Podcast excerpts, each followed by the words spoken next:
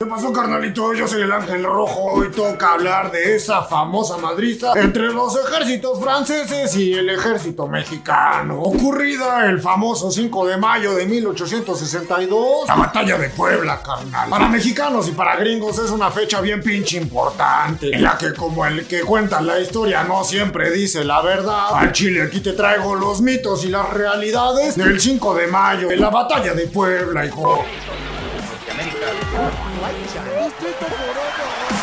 Mito, le ganamos a Francia. Realidad. Es cierto, carnalito, que en 1862 se ganó la batalla. Sin embargo, al Chile los franceses regresaron después con refuerzos y nos partieron la madre a tal grado que hasta llegaron a ocupar la Ciudad de México en 1863. Lo que desembocó, carnalito, en el imperio de Maximiliano de Habsburgo. Mito, la intervención francesa hizo mucho daño. Realidad, en 1863 el Maximiliano de Habsburgo estaba obteniendo la corona mexicana con la cual estaba implementando reformas en beneficio de la integridad de la nación mexicana. Con sus planes, los trabajadores habrían tenido una jornada laboral de 8 horas. Este carnal también quería prohibir la explotación infantil, iba a garantizar el pago de salarios en moneda de metal. También quería construir un chingo de museos. En sus propias palabras, él prometió que preservaría y llamaría nuestra cultura mexicana. Del Chile algunas cosas sí las logró ejecutar hasta que el enano de Juárez se lo chingara. Pero al chile ese tema es para otro video, hijo.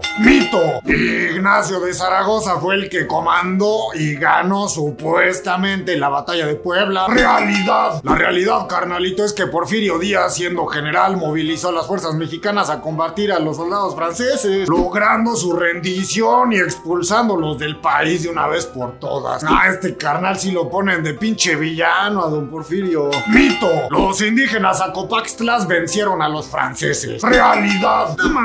En realidad, carnalito, se trató del sexto batallón de la Guardia Nacional del Estado de Puebla, el cual estaba integrado en dos terceras partes por habitantes de Tetela de Ocampo y una tercera parte por habitantes de Zacapoaxtla, o sea, una minoría, hijo. Es como decir que un batallón gringo es mexicano solo por tener a un pinche mexicano en sus filas, no invente. Mito. Ah, Francia quería que México le pagara la deuda. Realidad. La realidad, dijo, es que Napoleón III quería frenar el avance del imperialismo gringo para que ya no se desarrollara como potencia gobernada por el famoso Abraham Lincoln. No mamen, el decir que Francia quería que le pagaran sus 80 millonzotes de peso, donde parte de la pinche deuda era para Inglaterra y también para España, es como pelearse en un restaurante por dividir la propina para el mesero. En esos tiempos, carnalito, eran países más poderosos y al Chile, aunque esa cantidad de dinero sí era muy importante, pues les valía madre la deuda.